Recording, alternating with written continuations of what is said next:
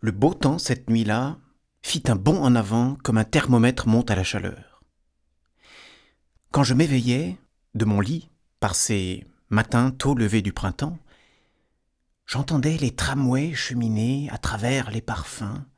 dans l'air auquel la chaleur se mélangeait de plus en plus jusqu'à ce qu'il arrivât à la solidification et à la densité de midi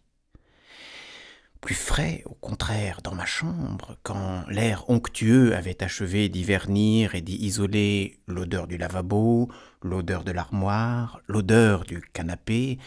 rien qu'à la netteté avec laquelle, verticales et debout, ces odeurs se tenaient en tranches juxtaposées et distinctes, dans un clair-obscur nacré qui ajoutait un glacé plus doux au reflet des rideaux et des fauteuils de satin bleu, je me voyais, non par un simple caprice de mon imagination, mais parce que c'était effectivement possible, suivant dans quelque quartier neuf de la banlieue, pareil à celui où à Balbec habitait Bloch, les rues aveuglées de soleil, et voyant non les fades boucheries et la blanche pierre de taille, mais la salle à manger de campagne où je pourrais arriver tout à l'heure, et les odeurs que j'y trouverais en arrivant,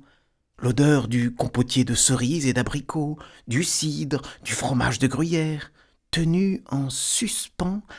dans la lumineuse congélation de l'ombre que ces odeurs veinent délicatement, comme l'intérieur d'une agate, tandis que les porte-couteaux en verre prismatique y irisent des arcs-en-ciel ou piquent ça et là sur la toile cirée des osselures de pan.